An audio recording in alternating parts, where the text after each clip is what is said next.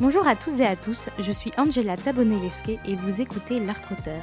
Bienvenue dans le dernier épisode de cette capsule spéciale Les coulisses des concerts de poche. Dans cette mini-série, vous découvrirez, épisode après épisode, l'un ou l'une des membres de cette association dont la mission principale est de créer des liens nouveaux et durables entre les habitants en construisant des projets ambitieux de musique classique, lyrique et jazz au sein des territoires ruraux et des quartiers. En nous associant, nous avons eu envie de vous permettre à la fois d'explorer les divers métiers et missions que l'on peut exercer dans une association telle que les concerts de poche et de vous donner l'accès aux préparatifs de leur grand tour des territoires une tournée exceptionnelle qui marquera 17 ans d'action. Je vous suggère d'écouter cette capsule dans l'ordre si vous souhaitez suivre les étapes de ce grand tour des territoires. Chaque échange vous permettra, pièce par pièce tel un puzzle, de découvrir la genèse, la stratégie, la mise en place, les acteurs impliqués, les défis, en bref, tous les tenants et les aboutissants de ce projet ambitieux. Bonne écoute Bonjour Lucie. Eh ben bonjour Angela. Je suis super contente de t'accueillir pour ce dernier épisode de la capsule spéciale concert de poche. Pour commencer l'interview, tu as choisi I Have Confidence de Julie Andrews. On va tout de suite écouter un extrait et on se retrouve juste après. What will this day be like? I wonder. What will my future be? I wonder. It could be so exciting to be out in the world, to be free. My heart should be wildly rejoicing. Oh, what's the matter with me? Pourquoi as-tu choisi cette chanson? Ben, l'exercice n'est pas très facile, j'ai trouvé, de se résumer en, en une musique. Voilà, j'ai réfléchi à plein de chansons qui m'avaient touchée et je me suis dit, euh, assumons euh, donc, au-delà de Julie Andrews, c'est La Mélodie du Bonheur. C'est une comédie musicale géniale qui donne la pêche sur euh, tout un sujet. Euh, je ne vais pas la raconter là maintenant, mais ce qui en sort, c'est euh, le partage des choses vraies, des bons sentiments, des chansons géniales. Et c'est vrai que ces chansons m'ont vachement accompagnée et j'ai trouvé que c'était un bel hymne, voilà, pour croire en soi, pour donner envie de se dépasser, pour y aller, faire confiance en tout le chemin qui nous attend. Ça résume un peu ta philosophie de vie, non? Bah ouais, ça me va pas si mal, en fait sans prétention.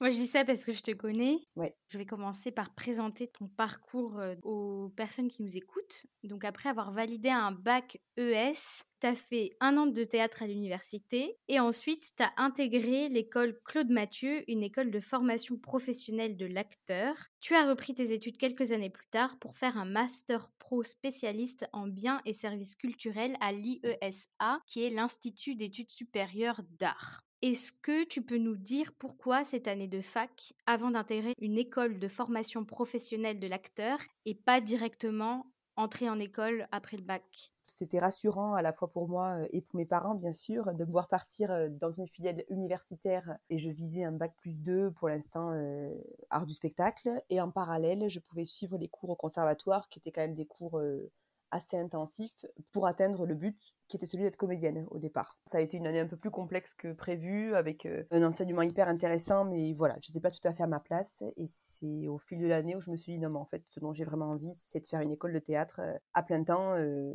qui prend toute la place. Et c'est pour ça que je suis rentrée à l'école Claude Mathieu. Donc, c'est une école à Paris, pluriprofessorale. Son intérêt, c'est qu'il y avait plein de points de vue, justement, du théâtre, contrairement au conservatoire où il y avait un seul professeur euh, à Amiens. D'accord. Donc les genres de cours que tu étais amené à suivre à l'école Claude Mathieu, qu'est-ce que c'était? Bah, Des cours d'interprétation, des cours de recherche, des cours de comédia, des cours de clown, des cours du corps, des cours de la voix, euh, des cours de tout, tout ce qui touche les techniques, euh, on changeait tous les semestres avec plusieurs professeurs euh, par semestre. Euh, voilà, ça pouvait être une classe sur du Shakespeare, une classe sur du Goldoni. Enfin voilà, ça pouvait être par auteur, on va dire ça comme ça. Ça pouvait être par type de théâtre. et l'idée, c'était de, de, chercher, de chercher ensemble et de travailler pour avancer dans la construction de notre outil d'acteur. D'accord. Et ça, c'est pas quelque chose que tu retrouvais forcément avec la combinaison université-conservatoire? Bah, disons que j'allais beaucoup moins loin. Je crois que j'y suis plus allée pour faire plaisir à mes parents. Enfin, gentiment même. Ça m'a sûrement m'a rassurée quand même à un moment de me dire ah oui d'accord, je lâche pas tout. Parce que la contrainte de vouloir être comédien, c'est que c'est pas du tout des cycles de formation diplômants.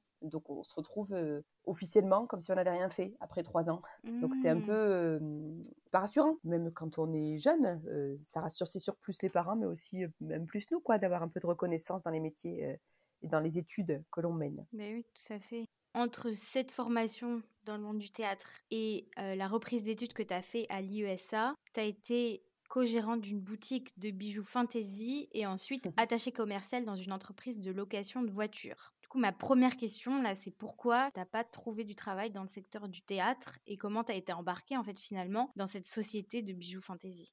C'est un métier hyper complexe. C'est déjà quelque chose, un challenge de savoir jouer, d'avoir suffisamment confiance en soi pour se présenter. Euh, c'est un autre euh, challenge d'avoir du réseau suffisant pour euh, accéder au rôle et tout ça. Donc on a monté des choses avec les gens qui sortaient de l'école, des gens qui ont vachement avancé d'ailleurs, qui sont très reconnus aujourd'hui. Et ça n'a pas suffi, on va dire ça comme ça, pour me faire gagner suffisamment ma vie. Moi, j'arrivais à une époque où je voulais plus du tout dépendre de mes parents, où j'avais rencontré mon futur mari, on avait envie de s'installer ensemble. Et ma cousine, qui était elle de son côté pianiste, avait monté cette société de vente de bijoux fantasy, mais c'était pas une boutique. C'était l'idée, c'était de dire on, va vendre sur des stands en galerie marchande, sur les marchés mmh. d'été, marchés de Noël. Donc d'avoir des périodes lucratives très ponctuelles et très autonomes, d'être nous-mêmes responsables de nos plannings, pour laisser la chance à tout ce qui était artistique, avoir la liberté financière en fait de donner la chance à l'artistique euh, en parallèle. Hmm. Très vite, ça a pris beaucoup plus de place que ce qu'on pensait au départ. Super, enfin je veux dire, on a gagné des sous, on a vachement travaillé, mais du coup le théâtre euh, était moins présent. Je pense que j'ai pas su forcément tirer les bonnes ficelles euh, et que j'ai eu envie d'autre chose, de plus de stabilité. Après, je crois avec le recul que aussi génial que dur, le statut d'intermittent par exemple me colle pas du tout, de pas savoir de quoi demain sera fait.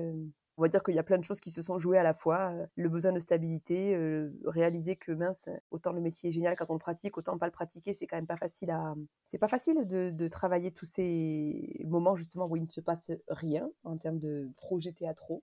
J'ai eu besoin de toucher du doigt davantage ce besoin de stabilité. Et c'est là que je suis rentrée donc chez un loueur de voitures. Non mais c'était encore très loin du projet initial, mais j'avais besoin de passer par là avec un salaire régulier, une voiture de fonction, et j'allais négocier des grilles tarifaires euh, chez les clients pour qu'ils puissent euh, louer les voitures à leurs euh, collaborateurs quand ils partaient en déplacement. Quoi. Et là, au bout de six mois, je me suis dit, je suis encore très très loin du projet de départ, donc la stabilité c'est bien, mais pas à tout prix. Et c'est là que j'ai eu un fonds gestif. J'ai fait une demande, un dossier pour que pendant un an, euh, ma formation et mon salaire me soient financés. Donc ça a été génial que ce soit accepté. Formation à l'USA. Donc c'était les métiers de la culture, c'était retrouver le goût, l'envie de culture en tout cas, de cette chose à partager. Mais d'autre côté, sans être soi-même exposé en tant qu'instrument, je veux dire ça, tu vois, en tant que l'acteur, c'est plus moi sur scène, mais j'étais quand même contente de rester dans le dans cette ingénierie-là. Donc c'était vraiment pour être du côté de la culture, mais côté montage de projet. Il a quand même fallu se battre pour justifier du parcours, rentrer, se faire accepter dans l'école, se faire accepter son dossier pour le fonds faire reconnaître là où j'étais. Enfin bref, c'était quand même un, bon petit travail. Mais ça a marché et j'avoue que c'était une année géniale. Tout m'a passionné dans ce que j'ai appris cette année-là. Et j'ai récupéré un diplôme, un master pro reconnu par euh, l'État, ce que je n'avais pas malgré mes quatre ans de théâtre avant. Le fonds gestif, c'est proposé par le ministère du Travail, de l'Emploi et de l'Insertion. J'ai entendu qu'il avait quand même fallu monter ce dossier, se battre pour pouvoir euh, le faire accepter. Est-ce que tu étais quand même accompagné pour monter ce dossier? Est-ce que, euh, en termes de démarche administrative, c'était quelque chose de plutôt facile? Non, c'était un peu complexe, mais j'avais été euh, à des réunions, enfin c'est tout un, un chemin à suivre. J'avais été à des réunions d'information, il y a un dossier, on peut se contenter de remplir les quatre pages euh, ou bien euh, d'aller voir des gens, de mobiliser le réseau, de faire des lettres, de raconter ce qu'on a fait, de couper des coupures de journaux, enfin voilà. Et moi j'avais plutôt fait l'option euh, très fournie qui explique aussi pourquoi ça fait du sens par rapport à mon parcours. Parce qu'évidemment, ils ont besoin, eux, de pouvoir justifier. Ils vont pas former des gens qui ont déjà un super diplôme et qui ont déjà des super débouchés. donc, je suis tombée au bon moment, je pense. Avec le dossier qui allait bien, j'ai montré la montée en puissance et le, sens de tout ce parcours. Et le besoin aussi, je pense que le fait que j'étais pas diplômée officiellement à jouer en ma faveur. Et puis c'était aussi une époque où il y avait moins de demandes. Ça existe toujours, hein, ce, principe de, se faire financer des formations. Il n'y a pas que le fonds d'ailleurs, on peut passer, je crois, euh, des périodes de chômage ou, par la région. Enfin, il y a plein de, il y a, plusieurs pistes qui peuvent aider à, abonder ces, besoins de reconversion. Et d'ailleurs, la reconversion, c'est vraiment euh, un sujet qui est dans l'air du temps, entre guillemets. Mais je sais qu'il y avait des gens avec qui j'ai fait, la, formation qui avaient fait des demandes qu'ils n'avaient pas obtenues et qui avaient financé sur leur propre denier le fait d'être là. Donc c'était pas non plus euh, gagner d'avance.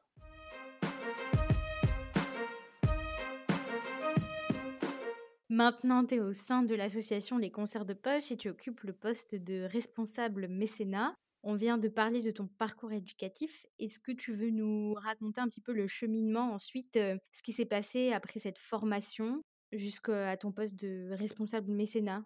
Bah, après la formation, en fait, je suis euh, arrivée au Festival international des programmes audiovisuels, s'appelle le FIPA, qui a lieu à Biarritz. J'ai occupé plusieurs postes en CDD euh, sur deux ou trois sessions. Les bureaux étaient à Paris, qui m'ont permis d'abord de me forger et d'avoir une expérience cohérente avec le diplôme que je venais d'avoir, même si j'ai touché un peu à tout. Hein jusqu'au secrétariat de direction. Enfin voilà, j'ai touché un peu à tout, mais dans le secteur culturel.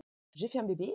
Après ce bébé, j'ai eu envie de, de, changer encore et de trouver quelque chose de plus pérenne parce que c'était quand même qu'en mode CDD. Et là, je suis rentrée au Salon du Livre de Paris où ils cherchaient un responsable des partenariats donc là, c'est pas du mécénat, c'est une entreprise à but lucratif. Enfin voilà, eux ils vendent des stands aux éditeurs pour faire le salon du livre. C'est porté par une boîte qui s'appelle Read Exposition. Là, je m'occupais des partenariats, donc c'était chouette parce que c'était inventer des projets bah, de communication quand même clairement mais plein de sens, puisque c'est, euh, je sais pas, c'était par exemple adosser le ministère euh, de l'enseignement supérieur à un corner qu'on avait sur euh, la recherche scientifique et avec une scène dédiée à des colloques et des rencontres autour de ce sujet.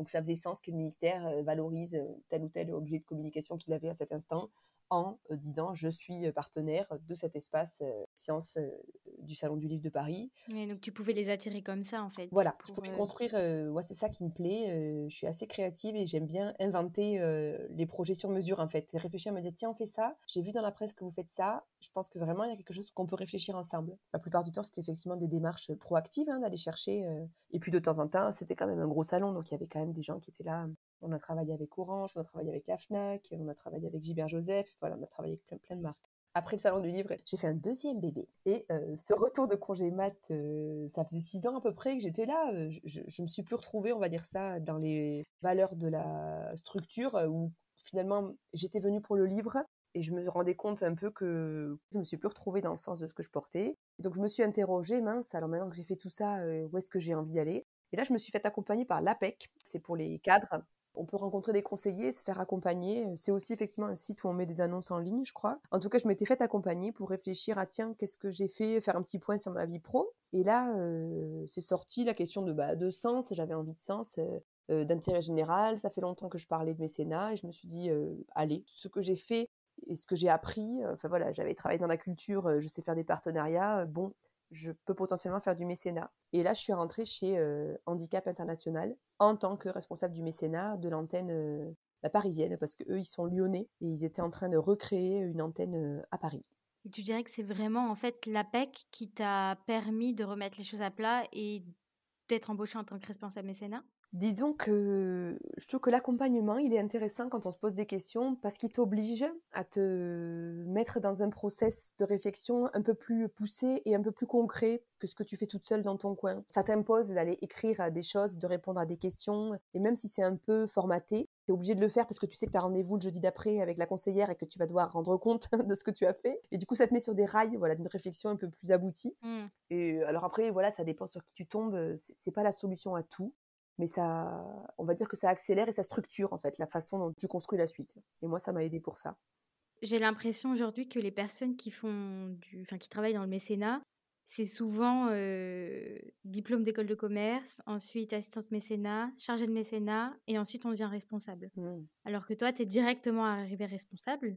Qu'est-ce qui, selon toi, en fait, a permis d'arriver directement à ce poste? Est-ce que c'était tes expériences qui ont fait que ça a permis, entre gros guillemets, d'amener des équivalences à peut-être un diplôme que tu n'avais pas forcément ou d'autres sources qui t'ont aidé pour arriver à ce métier?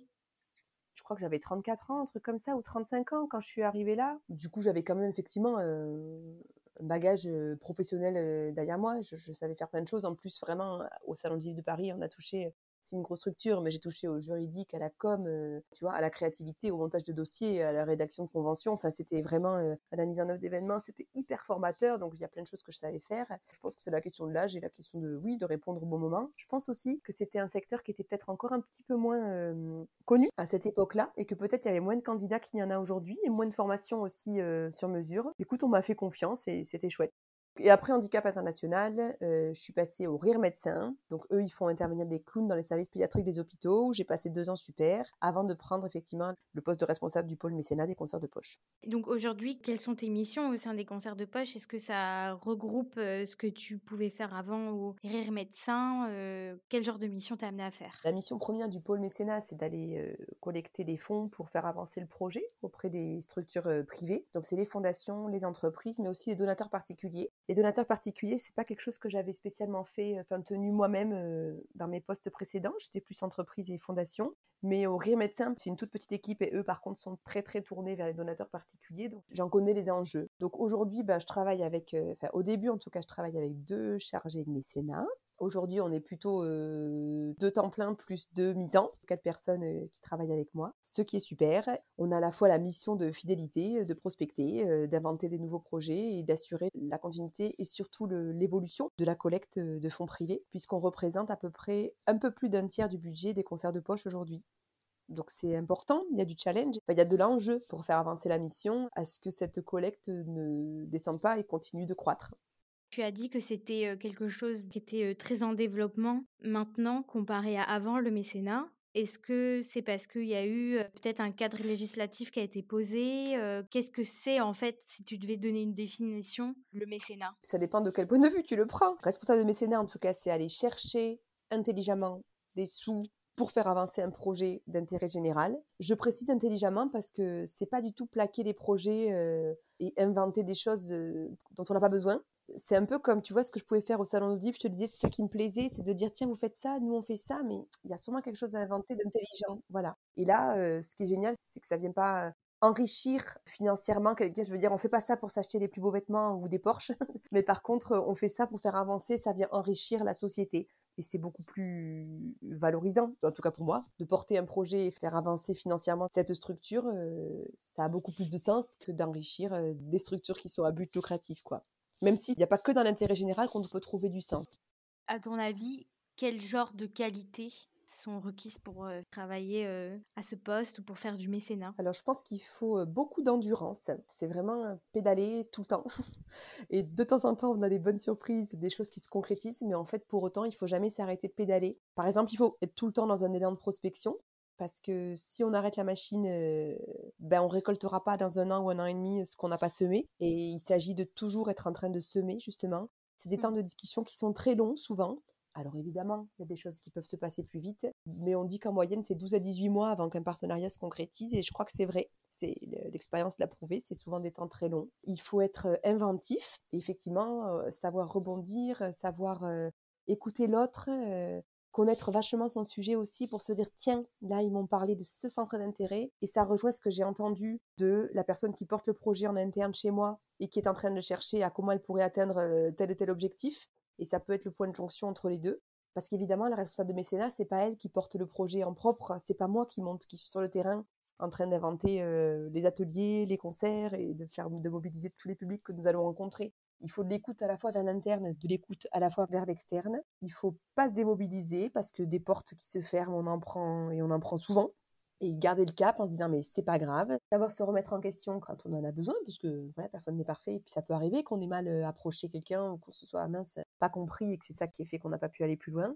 Et puis voilà, et puis c'est juste après, des fois, ça peut arriver que les gens ont posé des angles de mécénat différents de ce que l'on porte nous. Et puis voilà, personne s'en veut, c'est juste que c'est pas eux. Et donc, il faut continuer à chercher et, avancer. Il faut être inventif aussi dans la façon de rédiger les dossiers. Il faut savoir être concis, bien écrire, faire des choses à la fois synthétiques, des lectures en transverse. Je dis souvent ça aux équipes de faire des dossiers qu'on peut lire simplement ou qu'on peut lire plus complètement si on a le temps mais en tout cas que la masse des informations soit bien pensée pour donner envie d'être lu. On va dire ça comme ça. Et si on a du temps, bah, on peut rentrer dans le détail. Et si on n'a pas le temps, il faut qu'on ait compris ce qu'on avait à dire avec une lecture transverse. Si je ramasse tout ce que tu viens de dire, en termes de qualité, il faudrait savoir être inventif, s'adapter, de l'empathie aussi, j'ai l'impression, pour pouvoir comprendre ce que la personne en face attend, être à l'écoute, et savoir rédiger et du coup s'adapter. Ça, on revient à l'adaptation à nos interlocuteurs. Oui, et communiquer beaucoup. J'insiste parce que c'est vraiment un truc, euh, c'est souvent que je me suis retrouvée à le dire, euh, communiquer et ça va euh, autant vers l'interne que vers l'externe. D'être à l'aise avec ça, d'être aussi transparent dans la façon dont on... Souvent les mécènes en fait ils sont en demande d'honnêteté et que si des fois bah, le projet ne s'est pas passé comme on voulait tout à fait pour telle ou telle raison et qu'on a des difficultés là, là ou là, eh ben, c'est important de savoir en faire part, pas pour se flageller et dire mon Dieu, c'est horrible, mais pour dire bah, la vérité, c'est ça. Et en fait, on se rend compte que, ah oui, ben, merci de mmh. l'avoir dit, et que, en fait, euh, même dans les entreprises euh, qui nous soutiennent, il y a aussi des difficultés, et qu'un vrai bon partenariat, c'est des personnes avec qui on peut exprimer ça, en fait, la réussite, comme les difficultés, en fait, ce qui marche bien, comme ce qui est un peu plus ardu que prévu. Et c'est pas grave. Et puis on trouve les solutions ensemble, justement, de l'exprimer, ça peut aussi réveiller des choses. Voilà. Aussi, je veux dire un point de vigilance dans le mécénat. Rédiger un dossier, connaître le projet, c'est bien. Et je pense que c'est très important de ne jamais le tordre. Et mmh. c'est aussi quelque chose que je revendique beaucoup. Ça veut dire, euh, il faut savoir raconter les histoires euh, et que l'autre se retrouve, en tout cas, de lui pointer dans le projet ce qui répond à ses enjeux. Je sais pas si on parle des concerts de poche et que la personne euh, ne prend pas le temps d'en savoir plus et lit juste, ah bon, bah, des concerts dans les campagnes et les quartiers. Elle se dit, bah non, moi je m'occupe des publics en situation de handicap. Bah, c'est de mon boulot de venir vers elle en disant, bah, en fait, on va les voir, ces publics en situation de handicap, on va les voir là, là et là. Et si vous nous accompagnez, vous allez nous permettre d'aller encore plus loin. Tu comprends ce que je veux dire? Pour autant, c'est vrai, ça veut dire que je ne vais pas inventer qu'on va les voir et je ne vais pas créer un besoin d'aller les voir parce qu'il y a des fonds potentiels derrière. C'est vraiment une volonté profonde de l'assaut de faire et tout d'un coup de trouver le financeur qui va nous permettre de donner le coup d'accélérateur sur ce projet euh, qu'on avait déjà en gestation.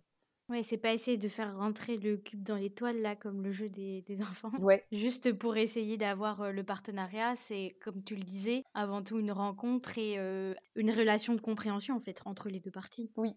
Tu as commencé à en parler tout à l'heure, tu manages une équipe de quatre personnes. En plus de ça, tu as la stratégie du pôle à penser et tu gères aussi d'autres dossiers. Est-ce que tu as des tips ou des outils indispensables pour pouvoir garder ton cap? Parce que ça fait beaucoup de missions.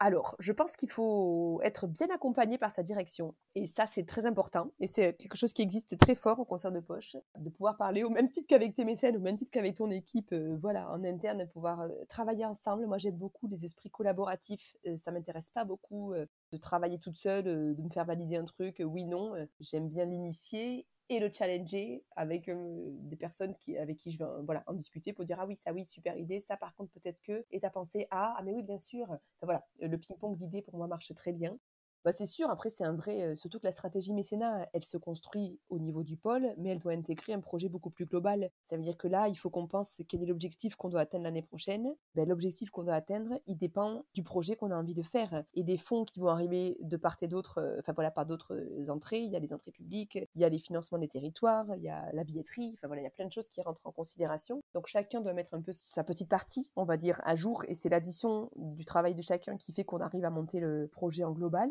Donc effectivement, il faut du pilotage financier, il faut du suivi euh, mécène par mécène, il faut réfléchir à une stratégie de communication, il faut pas oublier les particuliers, s'améliorer dans tous ces axes. Bah, le plus difficile, c'est aussi bah, de déléguer correctement, de bien responsabiliser les équipes, chacun dans leur objectif et que ce soit clair. C'est pas évident, mais bien accompagné, on y arrive. Je suis plus créative euh, qu'administrative c'est pas inné chez moi euh, cette organisation de enfin en tout cas c'est moins inné que d'inventer de rebondir d'avoir des envies de stratégie on pourrait faire ci on pourrait faire ça. Enfin voilà ça ça ça me les idées me viennent très vite et les remettre dans les bonnes cases c'est un effort. Après voilà que je fais volontiers et qui me sert beaucoup je le reconnais. Donc c'est très important de gagner cette organisation de pas perdre sa tout doux, de continuer ses tout doux et de savoir les répartir. J'ai mis beaucoup de temps à chercher mes outils. Je, pense qu'ils pourront évoluer encore. moi, je tiens un fichier Excel avec des onglets par interlocuteur. Donc, j'ai à la fois le, suivi de l'outil général, de mon budget avec les mécènes, avec la prospection, qu'est-ce qui, est en cours, qu'est-ce qu'on espère rentrer, qu'est-ce qui va rentrer potentiellement sur une fourchette haute, une fourchette plus basse. voilà, de réfléchir à raisonnablement qu'est-ce qu'on peut espérer avoir à la fin de l'année en version basse et en version haute. En fait, c'est ça. Pour permettre aussi au budget de l'assaut de se construire. Et ensuite, j'ai le suivi effectivement individuel pour pouvoir euh, échanger avec, euh, avec mon équipe et, faire avancer chacun dans, dans, le suivi de ses propres objectifs. Et puis, un, parce que du coup, moi, je travaille en lien avec toi et un conseil que tu m'as donné, qu'on t'a aussi donné, c'est le cahier, le cahier unique. Et moi, je suis passée à ça aussi et je trouve ça euh, vraiment super. Ah oui, parce qu'au début, tu avais plusieurs outils? Au début, moi, j'avais un cahier par sujet. Ah ouais, non. Et en fait, là, j'ai tout regroupé dans un cahier et je trouve que ça, que ça fonctionne vachement mieux. Eh ben tant mieux. Bah écoute, c'est Gisèle Magnan qui m'a donné ce conseil euh, assez tôt en arrivant parce que effectivement, c'est la première fois que j'avais tant de sujets à brasser à la fois. Jusqu'à maintenant, j'étais plus ok, je prospecte, je monte le dossier, euh, je fais du suivi, mais c'était plus simple euh, dans la variété des missions, on va dire ça comme ça. Et c'est vrai que là, il y a beaucoup de variétés. Je participe au comité de gestion, donc avec tous les responsables et la direction. il y a effectivement cet aspect stratégique, il y a l'aspect donateur, il y a l'aspect fondation, entreprise, volonté de prospection, d'élargir, de waouh, les enjeux, il y en a partout en fait. Euh, maintenant, quatre personnes, euh, voilà, tout ça, ça change aussi les interactions, savoir aussi ce qui se passe dans le reste des équipes euh, au niveau de l'association pour pouvoir en parler, les enjeux, de... bref, garde ce cahier unique. effectivement, c'était un bon conseil de pas s'éparpiller. Alors j'en ai quand même deux moi. J'en ai un où j'essaie de maintenir une to-do, parce que je suis très papier, ça ça dépend de chacun. Et un où je prends des notes au quotidien tu avais quand même déjà travaillé au sein du pôle mécénat, donc un handicap international, mais aussi au rire médecin. Et pour autant, tu n'avais pas autant d'enjeux de manière simultanée. Est-ce que ça veut dire que tous ces enjeux-là, c'est vraiment propre au concert de poche et que ça change en fait en fonction des structures? Ou alors est-ce que tu retrouves quand même des aspects communs à ton métier en fonction des structures et que ça changerait pas forcément en fait euh, si tu veux faire du mécénat, je sais pas, en association ou en entreprise, en fait ça change pas tellement Ah ben en entreprise, je pense que ça change. Ça voudrait être de l'autre côté, de celui qui donne plutôt. Dans les assos, ce qui change tout, c'est l'état d'esprit. Et ça, ça se voit pas sur le papier. Ça, c'est vraiment euh, rencontrer les gens, ben oui, et voir si, si c'est placé en accord. Euh, j'ai été pas mal déçue euh, de plusieurs structures. Puis là, au, concert de poche, mais c'est aussi ce qui me stimule. Bah, c'est un peu comme un poste de direction en fait c'est un poste de responsable, mais tu vois, le fait de faire partie du comité, ce qu'on appelle le comité de gestion en interne au concert de poche, bah, c'est un peu comme un comité de direction, c'est à, un moment, euh, on est informé de ce qui se passe sur l'ensemble de l'assaut, on a une vision un peu en hauteur, et ça pour moi c'est quelque chose qui est important d'avoir la vision en hauteur, d'avoir le temps par contre euh, et de surtout pas perdre euh, la vision plus centrée sur ton pôle. Oui, euh, exactement, plus centrée sur mon pôle, mais cette tout d'un coup de pouvoir hop prendre la hauteur et comprendre les enjeux de l'assaut de manière la stratégie de l'assaut de manière plus générale, bah, ça répondait vraiment à mes ambitions de mise en responsabilité. Mais c'est très personnel. Là. En tout cas, je pense que ce qui fait, au-delà de la question du mécénat, oui, on fait toujours des dossiers, on relie des conventions et on s'assure qu'on a bien mis les partenaires en valeur, euh, qui portent le projet, qui leur parlent et que ça vient bien nourrir euh, ce que je disais tout à l'heure, euh, quelque chose qu'on avait envie de faire. C'est vraiment la question de l'état d'esprit, je pense. En venant dans l'associatif, j'avais envie de faire partie de quelque chose de plus grand que moi et j'avais la joie de faire avancer ça.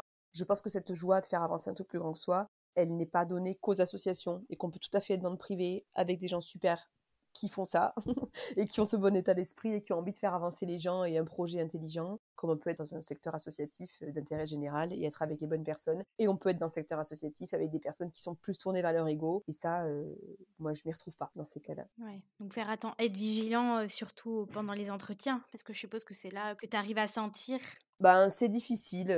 Après, il faut faire ses expériences, c'est tout. Et puis au pire, tu t'es malheureux un petit peu le temps que tu te rendes compte que mince, ça répond pas, mais c'est aussi hyper instructif et ça te permet d'être meilleur. Alors par contre, ça te permet d'être meilleur aussi et de, dire plus vite et de pas te cacher non plus derrière un personnage qui a envie d'avoir un poste, mais bien d'exprimer. Mais comme avec tes mécènes, ça rejoint ça. peut-être c'est un truc qui vient peut-être avec l'âge, d'être plus transparent dans moi j'attends ça, je veux ça. Et par exemple au concert de poche, c'est la première fois que j'ai vécu des entretiens avec autant de transparence, de pouvoir dire bah tiens vous me dites ça, ou ça me fait peur parce que si, parce que ça, euh, ça super, ça me motive, et d'en face avoir des gens qui disent oui, vous avez dit ça, et moi je vais répondre à ça, j'ai entendu ça, ça je peux vous le donner, d'être euh, à l'écoute, mais aussi euh, de savoir dire aussi quelles sont nos, nos, contraintes personnelles. Et si je m'intéresse plus particulièrement au grand tour des territoires, est-ce que tes missions, elles changent entre ce que tu es amené à faire au quotidien et ce que tu fais dans le cadre de ce projet-ci? Je peux pas dire qu'elle change dans l'absolu. Disons que pour moi, le Grand Tour des Territoires, euh, ça a été un projet, par exemple, qu'il a fallu rédiger en se disant, bah, tiens, ce serait super qu'on ait des partenaires qui s'intéressent spécifiquement à ce projet-là pour nous aider à le financer. Et donc, c'est là qu'on vient d'apprendre la bonne nouvelle que la Caisse des dépôts euh, est partenaire de ce projet. Et ensuite, c'est aussi un super levier parce que c'est des concerts qui vont être euh, top. C'est un peu un projet concert de poche avec des impacts x10, puisqu'il y a toute cette tournée sur les territoires. Je ne vais pas la réexpliquer. Et aussi, ce concert aboutissement à Saint-Denis, bon, pour nous, c'est une opportunité parce que c'est vrai que les mécènes, il y a deux enjeux. Il y a les mécènes parisiens qu'on a parfois du mal à faire venir euh, au fin fond euh, des campagnes et des quartiers pour voir euh, de leurs yeux un projet concert de poche. On en fait venir quand même, je le dis, mais par exemple des prospects qui ne nous connaissent pas spécialement, bon, bah, c'est peut-être moins facile de les mobiliser. ben, on espère que cette date de Saint-Denis sera, parce que c'est pas loin de Paris, sera plus facile. Donc on essaie de s'appuyer sur aussi le réseau, que chacun recommande et a envie de faire venir. Enfin voilà, de mobiliser tout un, cercle en fait de mécènes potentiels. Et ça part des fondations, des entreprises, aux donateurs, aux grands donateurs. Et bien sûr, il y a aussi les dates régionales qui sont hyper importantes, qui sont aussi des dates particulièrement fortes puisqu'il y aura des groupes de choristes qui changeront. Enfin, il y a une interrégionalité qui est hyper intéressante. Et on a aussi la démarche de travailler mieux notre prospection de mécénat d'entreprises locales qu'on fait encore assez peu. On a eu du mal à les mobiliser et qui fait plein de sens par rapport au projet parce qu'on met plein plein de monde autour de la table, les acteurs locaux, les structures, euh, les élus. Ça ferait euh, du sens pour faire avancer les projets, mais aussi pour raconter euh, ce qu'on a envie de raconter et fédérer et dynamiser les territoires. Donc toi, pour te préparer pour cette dernière date de la tournée, il y a eu tout un travail, si je comprends bien, de recherche sur qui seraient les potentielles personnes qui pourraient être intéressées par notre projet, qui pourraient venir à cette date. Est-ce qu'il y a eu d'autres préparations pour cette dernière date de la tournée? Bah alors on est en train, ça veut dire qu'on avait déjà des gens à qui on parlait, à qui on parle régulièrement. Il y a aussi ceux qui nous sont fidèles et vraiment, vraiment, on a envie qu'ils soient là. C'est aussi une manière de les remercier et puis de partager avec eux ce moment. Au-delà de la tournée, c'est aussi le moment de célébrer 17 ans d'action, donc ça raconte quelque chose dans l'histoire de l'association. Je pense que c'est vraiment un moment charnière important. Donc ceux que nous connaissons déjà, bien sûr, il y a tout ce travail de suivre et de s'assurer qu'ils vont bien venir et d'en parler, voilà, et de les inscrire sur les bonnes listes. Et puis il y a aussi ce travail de recommandation, je disais, et ça c'est vraiment en cours de s'appuyer sur des entreprises ou des fondations pour que eux fassent venir et que eux donnent envie à leur propre réseau de venir nous rencontrer. Et quand je parlais de transparence tout à l'heure avec les mécènes, tu vois, ça c'est génial. Au concert de poche, moi j'ai rarement vu euh, des mécènes aussi proches euh, d'une asso, mais aussi d'une asso qui partage autant, euh, qui sait aussi les fédérer. Enfin, c'est pas par hasard. Je pense que les mécènes sont aussi proches. Ils sont bien choisis, mais ils sont aussi bien accompagnés. Et ça, pouvoir dire, avoir la liberté de dire à un mécène, ben, j'ai un enjeu, c'est qu'on continue à faire avancer le projet, et pour ça, il faut que je continue à collecter auprès des entreprises, euh, des fondations et des donateurs particuliers.